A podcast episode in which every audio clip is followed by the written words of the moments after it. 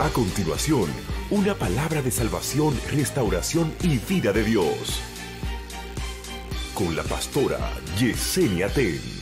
Hola, hola, bendiciones a todos. Qué bueno es estar otra vez aquí para compartir junto a ustedes lo que el Señor hoy nos quiere decir a través de su santa y perfecta palabra. Quiero animarte a que si conoces a alguien que también necesita hoy recibir el consejo de Dios, que le digas que se conecte con esta transmisión, porque sabemos que en este día Dios ha dispuesto a hablar a tu espíritu y darte fortaleza y dirección para este tiempo específico.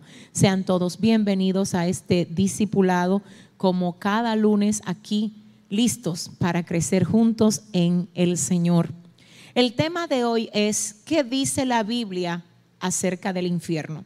Nosotros ayer en el servicio estuvimos desarrollando un tema que Dios en oración nos indicó que debíamos desarrollar y está en el canal y se llama ¿Dónde va el alma después de la muerte? Nosotros estuvimos viendo específicamente la historia del rico y Lázaro que se encuentra en el libro de Lucas capítulo 16. Estuvimos basando ahí el consejo de la palabra en el día de ayer, pero hoy, hoy, hoy, nosotros venimos a completar lo que iniciamos ayer, ya que este es un tema bien profundo, es un tema que para entenderlo y poderlo asimilar es necesario que vayamos a cada uno de los pasajes, o por lo menos a la mayoría de los pasajes donde la Biblia hace referencia del mismo. Así es que hoy esa es la intención que tenemos de parte del Señor, hacer entender a tu corazón por la palabra de Dios qué dice la Biblia acerca del infierno. Vamos a iniciar. Y vamos a hacerlo como siempre con una oración, así es que te invito que ahí donde te encuentras inclines tu rostro y oremos al Señor. Padre, en el nombre de Jesús. Gracias te damos por este día, gracias te damos por la oportunidad maravillosa que nos das hoy de estar aquí otra vez, Señor, para aprender de ti, para conocerte, Dios, para que nuestro corazón sea edificado con tu perfecta santa e infalible palabra, Dios. Padre, permite que esta palabra que no retorna atrás vacía, sino que donde cae hace que se produzca aquello para lo que tú le envías, Dios permite que hoy esa palabra en nosotros produzca vida, produzca sabiduría, produzca dirección, produzca fortaleza y produzca, Dios, el compromiso de cada uno de nosotros de servirte con lo mejor de nuestras vidas. En el nombre de Jesús, amén y amén. Yo quisiera antes que nada que comencemos con la lectura de uno de los pasajes que vamos a estar viendo en la noche de hoy. El pasaje específico en esta ocasión es Levítico capítulo 20, verso 7. Y como cada lunes tenemos aquí a nuestra querida Cristina que nos va a acompañar en todo lo que tiene que ver con la lectura de la noche de hoy. Cristina, ¿qué dice? La palabra se lee en el nombre del Padre, del Hijo y del Espíritu Santo. Santificaos pues y sed santos, porque yo Jehová soy vuestro Dios. Señores, eso es un mandato bíblico que está específicamente en el Antiguo Testamento. Y dice, tal como lo leyó Cristina, santificaos pues y sed santos, porque yo Jehová soy vuestro Dios. Señores, el término santo en el original hebreo tiene que ver con estar apartado para uso específico, estar separado para un uso específico. Si leemos exactamente el pasaje otra vez, dice, santificaos pues y sed santos, porque yo, Jehová, soy vuestro Dios. Lo que el Señor aquí está diciéndole al pueblo es, quiero que ustedes se preserven para mí para yo utilizarlos específicamente a ustedes porque yo soy su Dios. En otras palabras, yo no quiero que ustedes se me mezclen con otros dioses, con otras costumbres. Yo no quiero que se me contaminen. Sean santos. Santifícate, pueblo, porque yo soy Jehová vuestro Dios. Eso es lo que dice el libro de Levíticos, capítulo 20, verso 7. Ahora bien, Quiero en ese sentido aclarar algo. Yo quiero que ustedes por favor abran su corazón porque en la noche de hoy yo sé que Dios te va a instruir y va a guiarte en su palabra para que comprendas qué es lo que Él nos quiere comunicar en medio de este tiempo. Dios es amor. Es importante que sepamos que esto no varía, esto no cambia, señores, Dios es amor. Y es muy importante además que sepamos la diferencia que hay entre tener amor y ser amor. Es decir, no es que Dios tiene amor, es que Él es amor. Y eso es necesario que se sepa. El hombre no es amor. El humano no es amor. El humano tiene amor. Dios es amor. Pero además de que Dios es amor, también Dios es justicia. De hecho, uno de los nombres de Dios en el Antiguo Testamento es Jehová, justicia nuestra. Ahora bien, la justicia no solo favorece una parte, la justicia es equidad, es justo juicio. Así es que además de Dios ser amor, Él también es justicia y además es, por supuesto, misericordia. En ese sentido, muchas personas dicen, bueno, yo no creo que Dios, teniendo tanto amor y siendo tan amoroso con sus hijos, Él pueda mandar al infierno a aquellos que no le sirven del modo como Él esperaba que le sirvieran. Señores, Dios no solo es amor, Él también es justicia. Él también es justicia y sí, es misericordia, pero precisamente por la misericordia de Dios fue que Él envió a su Hijo al mundo para que todo aquel que en Él cree no se pierda, mas tenga vida eterna. Fue por la misericordia, no fue por la justicia. Porque si el Señor solo hubiese aplicado la justicia al hombre caído del huerto del Edén, el Señor nos hubiese exterminado como raza humana. Pero por su misericordia, él abre una puerta de entrada otra vez para el ser humano para que no se pierda. Recordemos, señores, quiero aclarar esto. Lo que el Señor aplica desde el Génesis en la primera profecía mesiánica que da en esa parte del texto diciéndole a la serpiente, pondré enemistad entre ti y la mujer y entre tu simiente y la simiente de ella. Tú le herirás en el calcañar, mas la simiente de ella te aplastará la cabeza. Es la primera vez que el Señor hace la promesa de enviar su respuesta de restauración de la relación que hubo en un inicio con el creador y la criatura. Eso se llama misericordia, no justicia. Vuelvo a decir, ahí operó la absoluta misericordia del Señor. Ahora bien, ¿qué acontece con esto, señores? Hay dos familias en la tierra y yo sé, yo sé que la gente no le gusta oír esto y esto es algo que hemos tenido que estar predicando continuamente en estos días porque así lo ha querido el Señor. Hay dos familias. Está la familia que procede de Adán, el hombre caído, el hombre que pecó. Y está la familia de Cristo. Escuchen esto. Todo el que hoy pertenece a la familia de Cristo, en un momento determinado perteneció a la familia de Adán. Pero ¿cómo pasó de ser familia de Adán a familia de Cristo? Aceptando al Señor como su dueño y su salvador. Y esa es la vía de transición que Dios ha establecido para que el hombre deje de ser familia de Adán y se convierta en familia de Cristo. El libro de Juan, capítulo 1, verso 12 dice, a los suyos vino, los suyos no les recibieron, mas a los que les recibieron, a los que creen en su nombre, les dio potestad de ser hechos hijos de Dios. Recuerden que es por misericordia y por amor que el Señor envía a su Hijo unigénito a la tierra con el fin de restaurar el daño que se produjo en la relación entre creador y criatura a través del pecado que Adán y Eva cometieron en el huerto del Edén.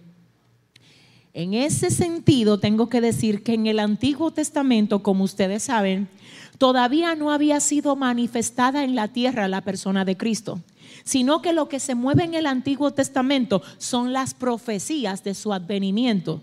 En pasajes como por ejemplo Isaías 9:6, Porque un niño nos es nacido, hijo nos es dado, y el principado sobre su hombro. Y se llamará su nombre admirable, consejero, Dios fuerte, Padre eterno, príncipe de paz. También hay otros pasajes donde incluso el mismo Isaías dice, oh, porque la Virgen dará a luz y llamará el nombre de niño en Manuel, que traducido es Dios con nosotros. Entonces, en ese sentido, quiero decirle que es solo hasta el Nuevo Testamento, específicamente, ustedes saben que el Nuevo Testamento abre con el Evangelio de Mateo y es a partir de ahí donde vemos Dios la promesa manifestada a través del nacimiento de Jesucristo. Nacimiento de Jesucristo. Recordemos que quien nace es el niño, el hijo no nace. El Hijo nos es dado. El Hijo viene desde el cielo, enviado a partir una maldición que contrajo el primer Adán. Ahora bien, ¿qué pasa? Él dice, yo estoy aquí. Yo vine a dar mi vida por amor a ustedes. Yo vine a dar mi vida por el rescate de ustedes. Yo voy a ocupar el lugar de ustedes. Se suponía que era ustedes que tenían que morir y ser condenados, pero ¿saben qué? Mi padre me envió porque los ama tanto y yo me uno al deseo de mi papá de salvarlos y de restaurar la relación de ustedes con mi papá. Y por eso dice la palabra que Jesús murió. Pero además dice que no solo murió, sino que resucitó y ahora está sentado a la diestra del Padre. Mi alma adora a Dios. Y ya lo que él hizo no se tiene que volver a repetir, porque lo hizo una vez y esta vez cubre, wow Dios, los pecados de toda la humanidad, de los que vivieron antes, de los que viven ahora y de los que vendrán más adelante. Ahora esto es importante que lo sepamos. La Biblia dice que, oiga bien, y siento a Dios, que con la boca, con la boca se confiesa para salvación. Sí, con el corazón se cree para justicia, sí, sí. Con el corazón se cree para justicia, pero con la boca se confiesa para salvación. Mira, tengo que decirte algo. Yo no te estoy hablando de religión. Yo te estoy hablando de que cuando tú pronuncias con tu boca, con tu boca, y haces la declaración de, Señor, yo te acepto como mi dueño, como mi Señor, como mi Salvador. Tú estás diciendo, yo acepto el sacrificio tuyo en la cruz a favor mío. Yo acepto la justicia tuya que me cubre a mí de todas mis rebeliones y de todas mis maldades. Por causa de esa pronunciación, tú pasas a ser de la familia de Cristo. Ahora, ¿qué pasa? Muchas personas cuando se les predica esta verdad, se endurecen, se burlan, creen que no es necesario que ellos hagan eso. Algunos llaman a esto religión. Tú puedes que le llames religión, quizás si hay alguien inconverso que ve esto. Yo le llamo a esto emergencia de vida. No es religión, es algo que tú necesitas para poder vivir. No es una opción, Dios mío. Es la única vía de escape de condenación. No es si tú quieres, es que tú lo necesitas. Mira, y no importa, no importa cómo te encuentres, las cadenas que te estén atando. Yo vengo hoy de parte de Dios a decirte a ti que al que el Hijo del Hombre libertare, ese será verdaderamente libre y sí, Él es experto quebrantando cadenas de las mujeres adictas, prostitutas, de los homosexuales, de los sicarios, de los narcotraficantes, porque la Biblia dice que lo vil y lo menospreciado escogió Dios para avergonzar a lo fuerte y lo sabio de este mundo. Así es que déjame decirte algo, yo no sé quién te ha dado la espalda, ni quién te ha rechazado, pero yo sí sé algo, el Señor está a la puerta y llama. Si alguno abre, Él entra y cena con Él. En ese sentido, el Señor, el Señor nos anuncia en el Antiguo Testamento la venida del Salvador. En el Nuevo Testamento manifiesta, wow, santo, su respuesta a la tierra. Y ahora está de nosotros si nosotros vamos a recibir la respuesta o no. Ahora está de nosotros y cuando el Señor toca, nosotros le vamos a abrir la puerta o no. El Señor no obliga a nadie, no, no, no.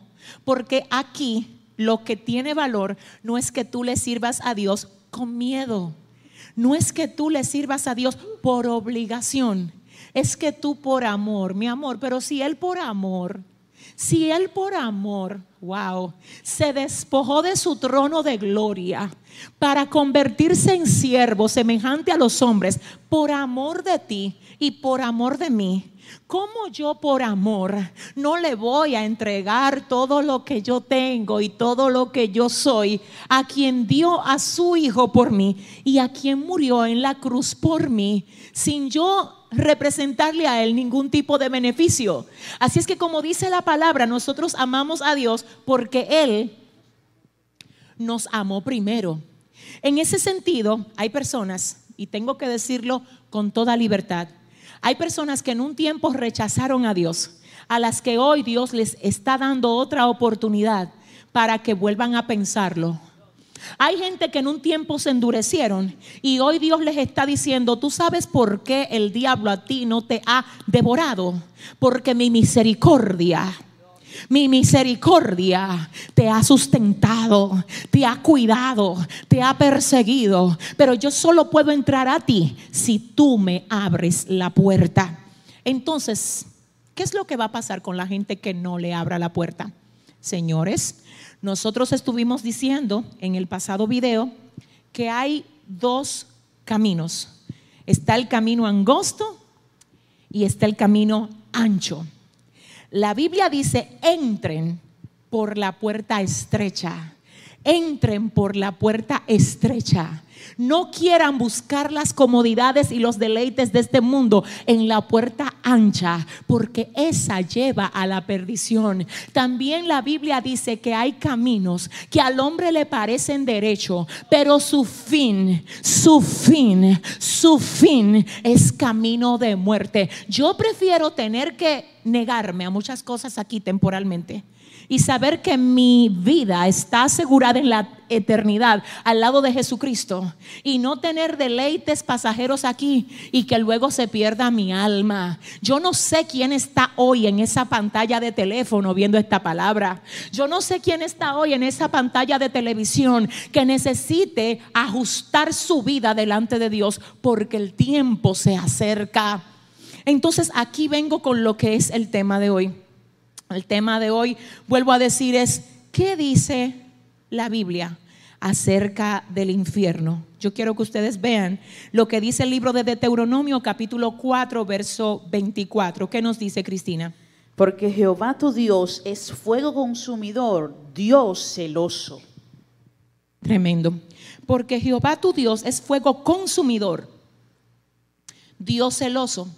Hay personas que solo quieren que le digan que Dios es amor, que Dios es bueno, que sí, Él es amor, Él es bueno, Él es misericordioso, pero Él también dice la palabra en el libro de Deuteronomio, capítulo 4, verso 24, que es fuego consumidor. Y si usted me va a decir eso es Antiguo Testamento, pues te tengo otro pasaje que quiero que veas con nosotros. En esta ocasión está en Hebreos capítulo 2, versos 1 al 3, que dice, por tanto, es necesario que con más diligencia atendamos a las cosas que hemos oído, no sea que nos deslicemos, porque si la palabra dicha por medio de los ángeles fue firme y toda transgresión y desobediencia recibió justa retribución, ¿cómo escaparemos nosotros si descuidamos una salvación tan grande?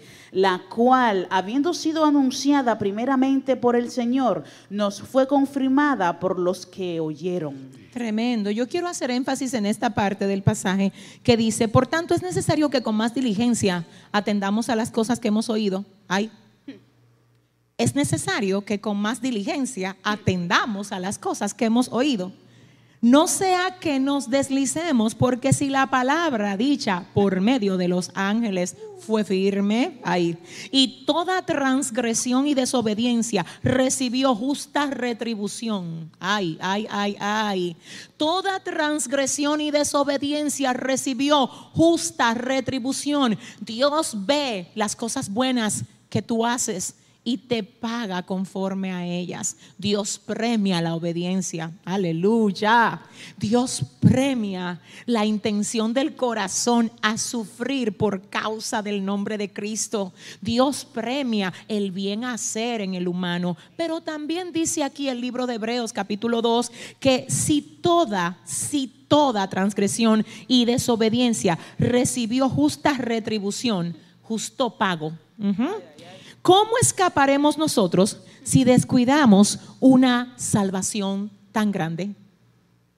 ¿Cómo escapamos si la descuidamos? Aleluya, te aseguro. Mira, yo no te conozco, no sé cómo te llamas, pero una cosa yo sé de ti. Y es que si a ti ahora mismo te ponen un tesoro o te ponen un cofre lleno de oro, lleno de diamantes, lleno de, millones y millones de dólares o de euros o de libras de esterlina, como tú le quieras llamar, y te dicen, mira, esto es tuyo, tú lo quieres, yo estoy segura que tú no lo vas a rechazar. Yo lo sé. Y tú sabes lo que hoy el Señor te está diciendo con esta palabra. Yo te estoy dando a ti un tesoro mil millones de veces más valioso que eso que los hombres llaman tesoro. Yo te estoy diciendo que por el pago que yo efectué con mi vida, te dice Jesucristo, en la cruz del Calvario, tú no tienes que sufrir eternamente. Tú no tienes que irte, aleluya, al infierno, al lugar de tormento, que irán las personas que se van de la tierra sin haberle abierto la puerta de su corazón a Cristo.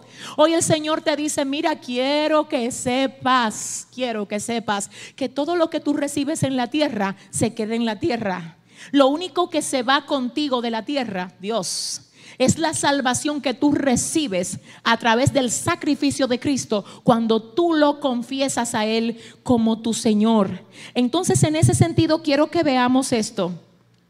El libro de Segunda de Corintios, capítulo 5, verso 10, dice algo bien interesante que yo quiero que todos ustedes noten con nosotros. ¿Qué dice Cristina?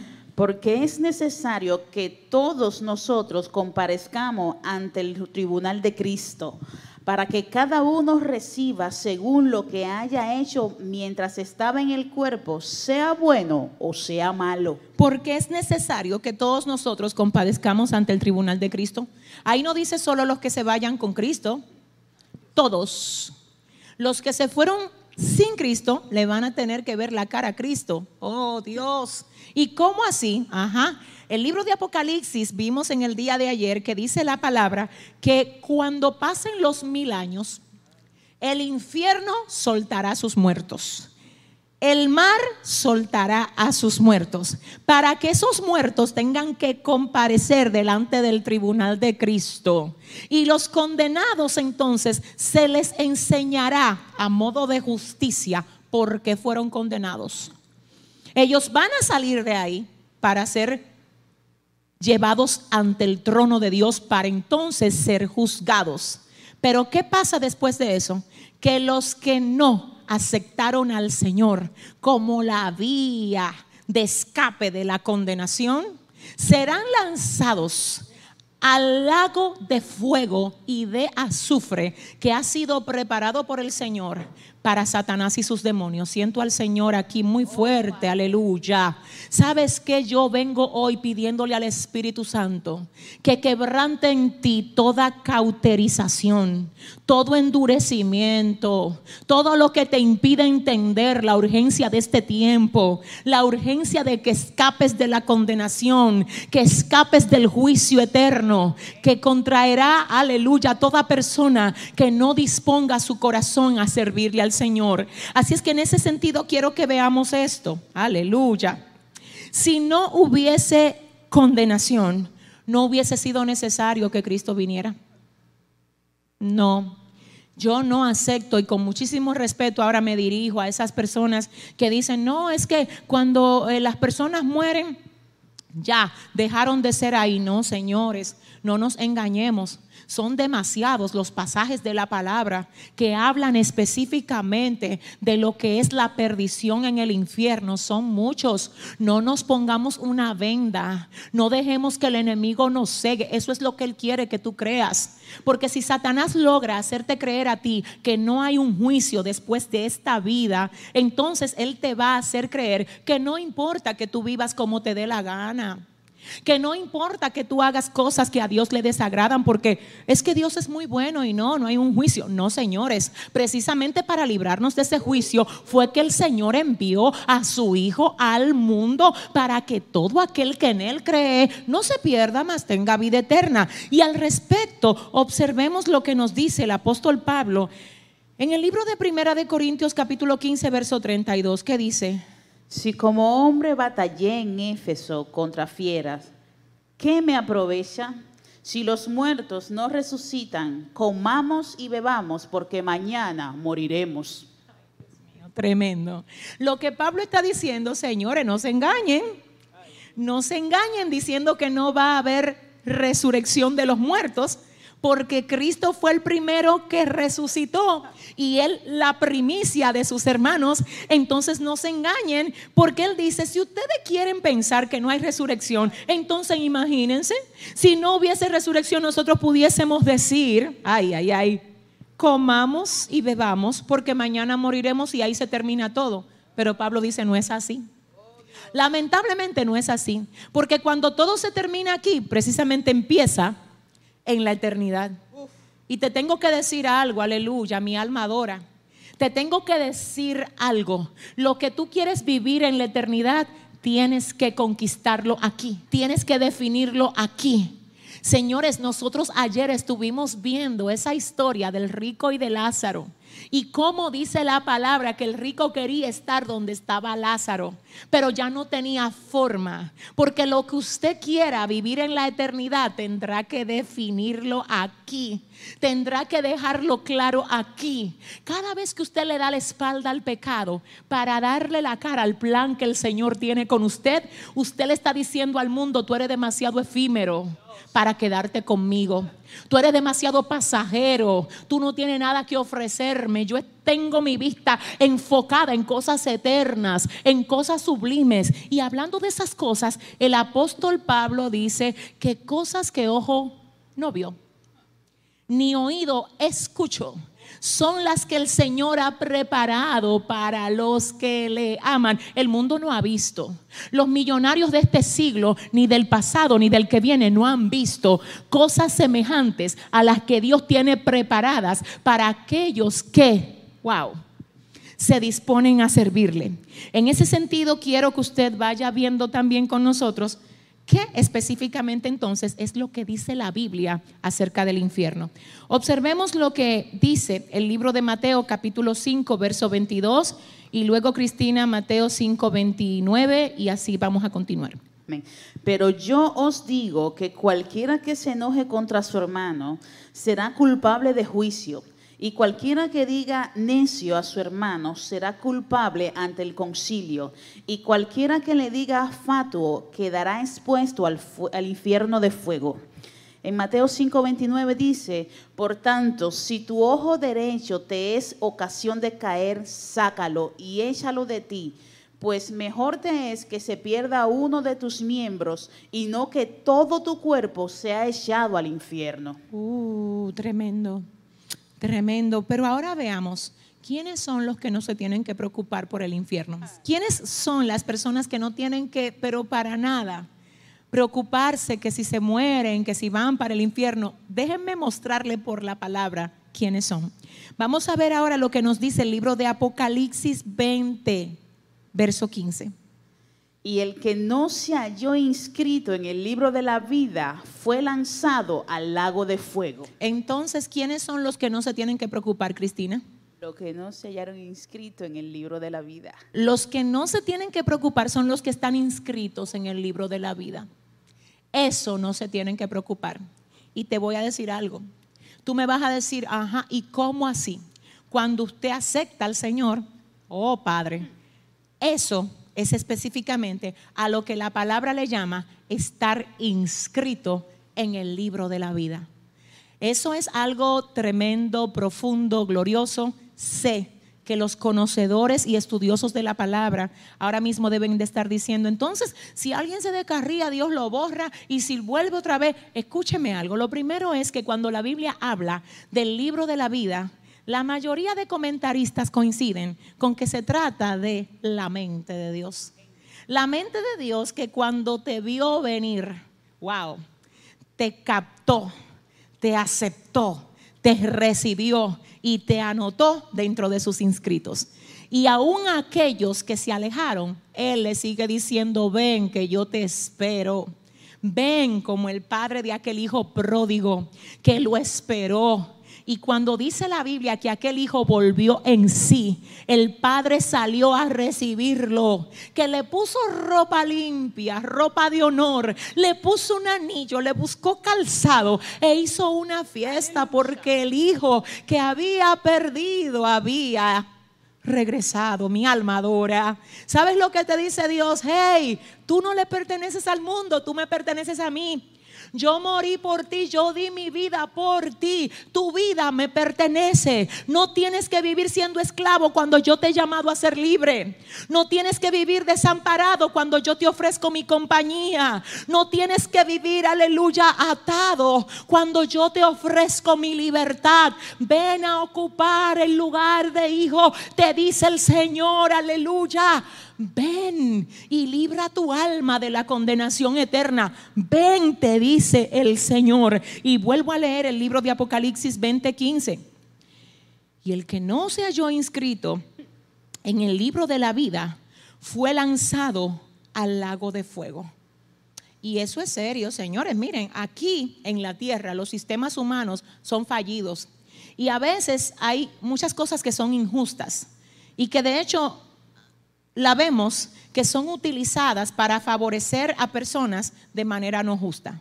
Por ejemplo, si nosotros tenemos familias en cargos privilegiados, generalmente esto se da mucho, sobre todo en Latinoamérica, cuando hay alguien con cargos privilegiados, ¿cómo esa persona puede, a veces incluso de manera injusta e ilegal, hacer que personas dentro de su círculo o de su familia reciban favores especiales por ellos estar ahí?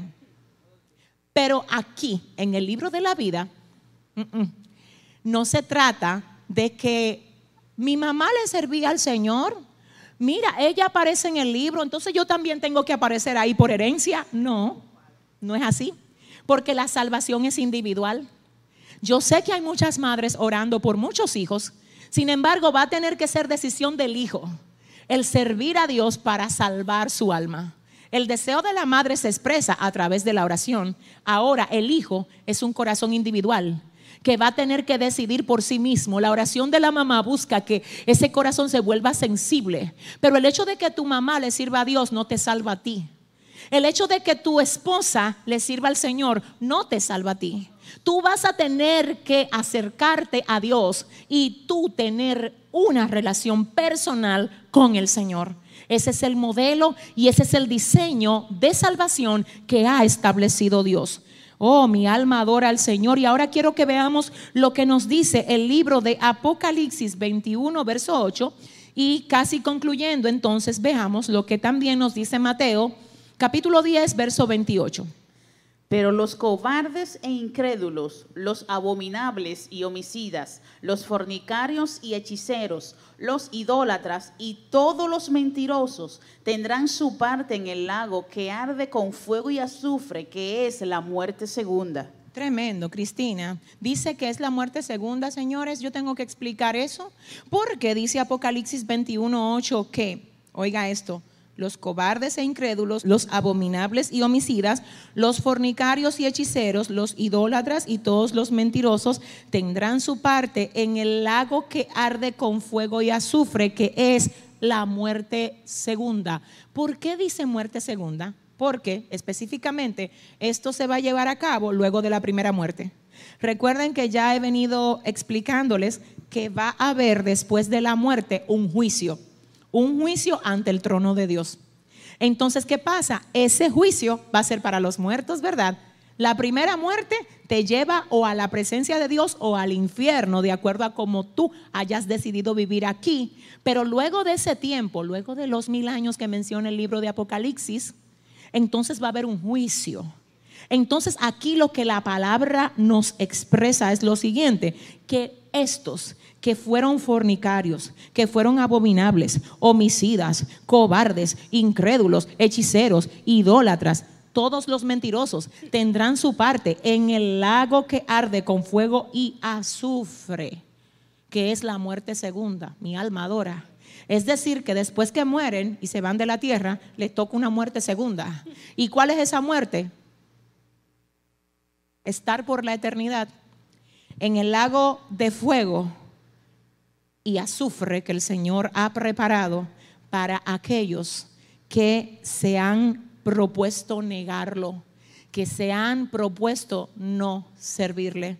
Y si ese eres tú, mira, ay papá, permite Dios que esta voz mía, Dios mío, Padre, ahora mismo sea usada por ti para en el nombre de Jesús que sean quebrantadas, Dios mío, las barreras que impide que fluya tu espíritu en esos corazones que te necesitan. Dios mío, Padre, Padre, cambia, Dios, transforma las vidas que escuchan esta palabra. Padre, sabemos que hay algo que nos estás diciendo en este tiempo. Sabemos, Dios, que ya quedó demostrado que somos sensibles, Señor, que somos frágiles y que te necesitamos, Dios. Haz que esta luz de entendimiento, Dios, a través de tu palabra, llegue a cada vida necesitada hoy, Dios mío. En el nombre de Jesús, hazlo como solo tú puedes hacerlo, Dios. Y yo quiero que tú oigas lo que dice el libro de Mateo capítulo 10, verso 28. ¿Qué nos dice Cristina? Y no temáis a los que matan el cuerpo, mas el alma no pueden matar. Temed más bien a aquel que puede destruir el alma y el cuerpo en el infierno. Mm, lee eso otra vez, tremendo. Y no temáis a los que matan el cuerpo, mas el alma no pueden matar Temed más bien a aquel que puede destruir el alma y el cuerpo en el infierno. ¿Ustedes entendieron eso? Dice, no le teman a los que matan el cuerpo, porque ustedes se preocupan mucho por el cuerpo. Teman mejor aquel que puede destruir su alma y su cuerpo en el infierno. Entonces, ¿qué es exactamente lo que está hablando aquí?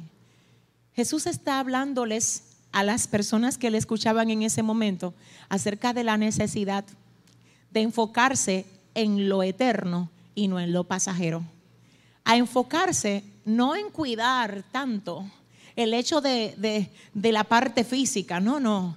Él dice, miren, no se preocupen por los que pueden matar el cuerpo, preocúpense por el que tiene el poder de hacer que sus vidas se pierdan en el infierno.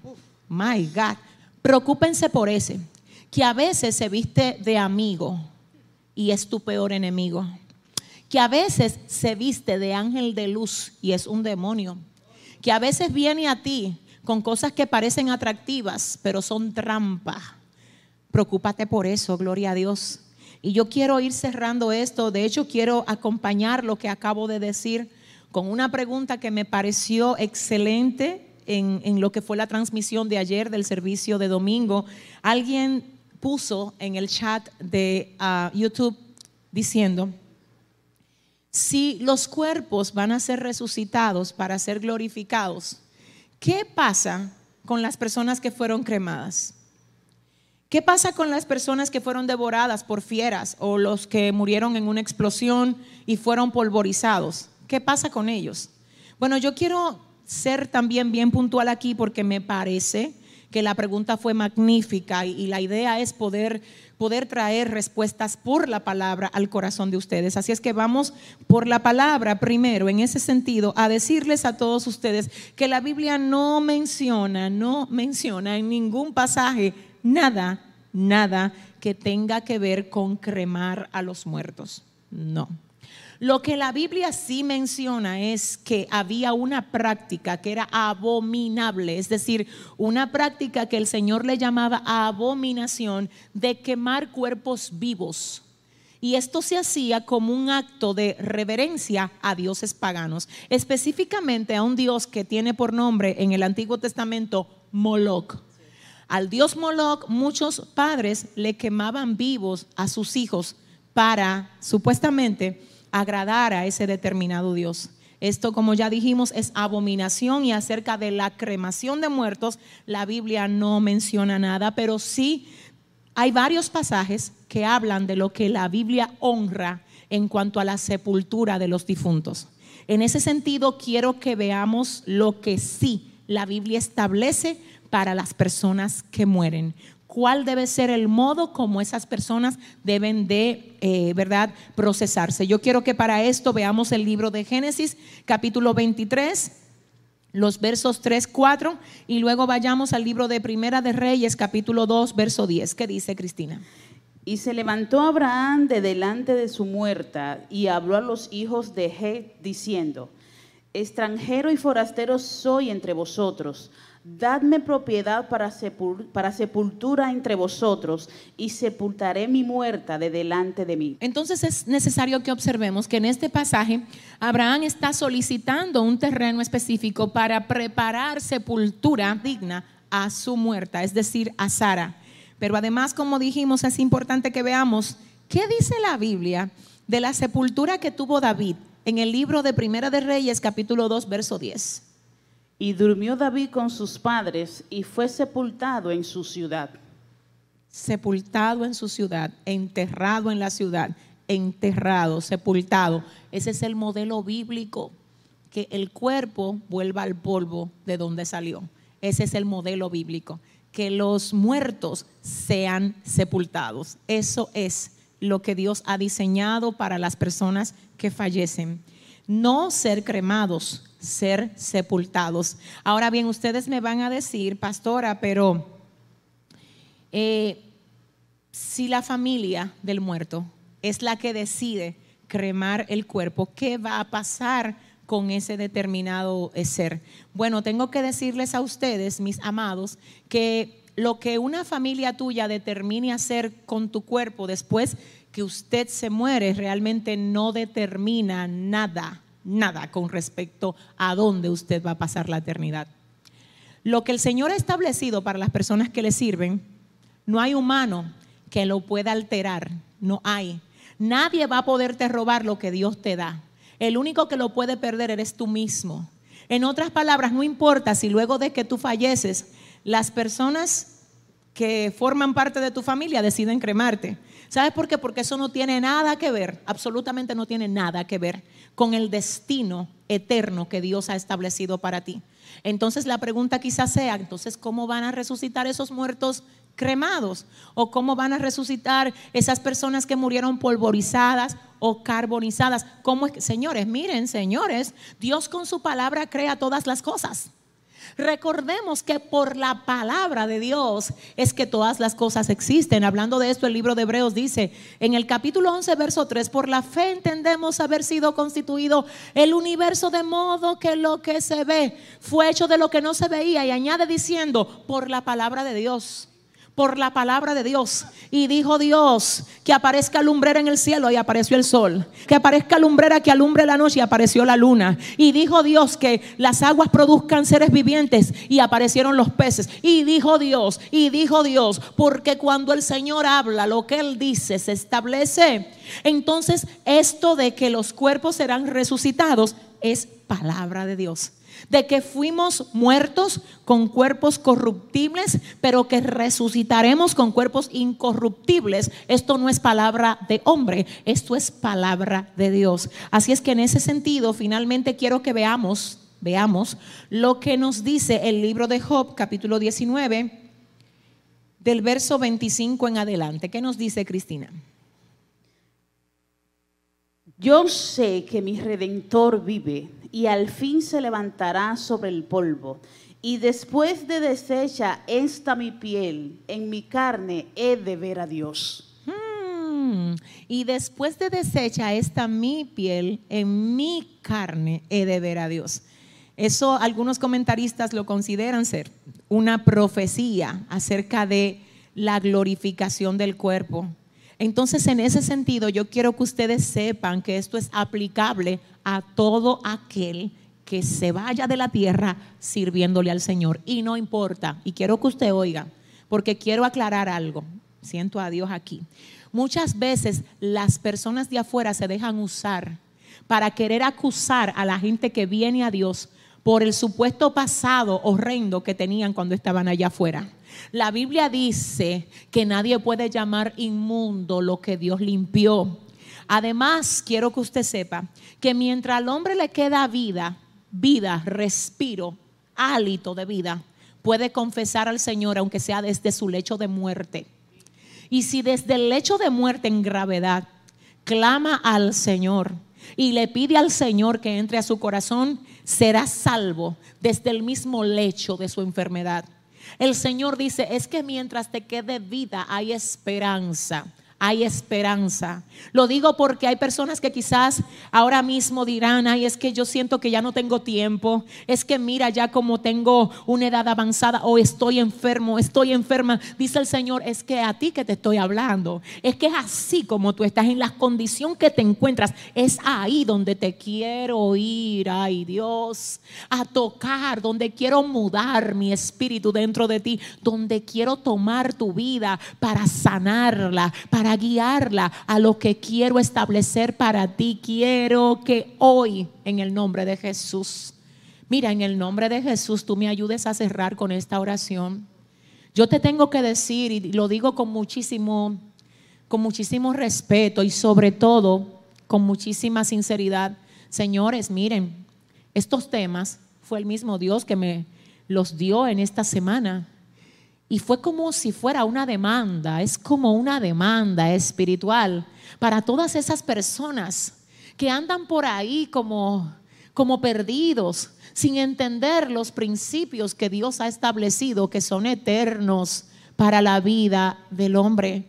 Así es que hoy yo quiero volver a pedir a Dios que si hay alguien que se ha apartado de Él, que hoy sea el día en que esa vida retorne retorne a ocupar la posición de hijo que Dios ha determinado que tú ocupes.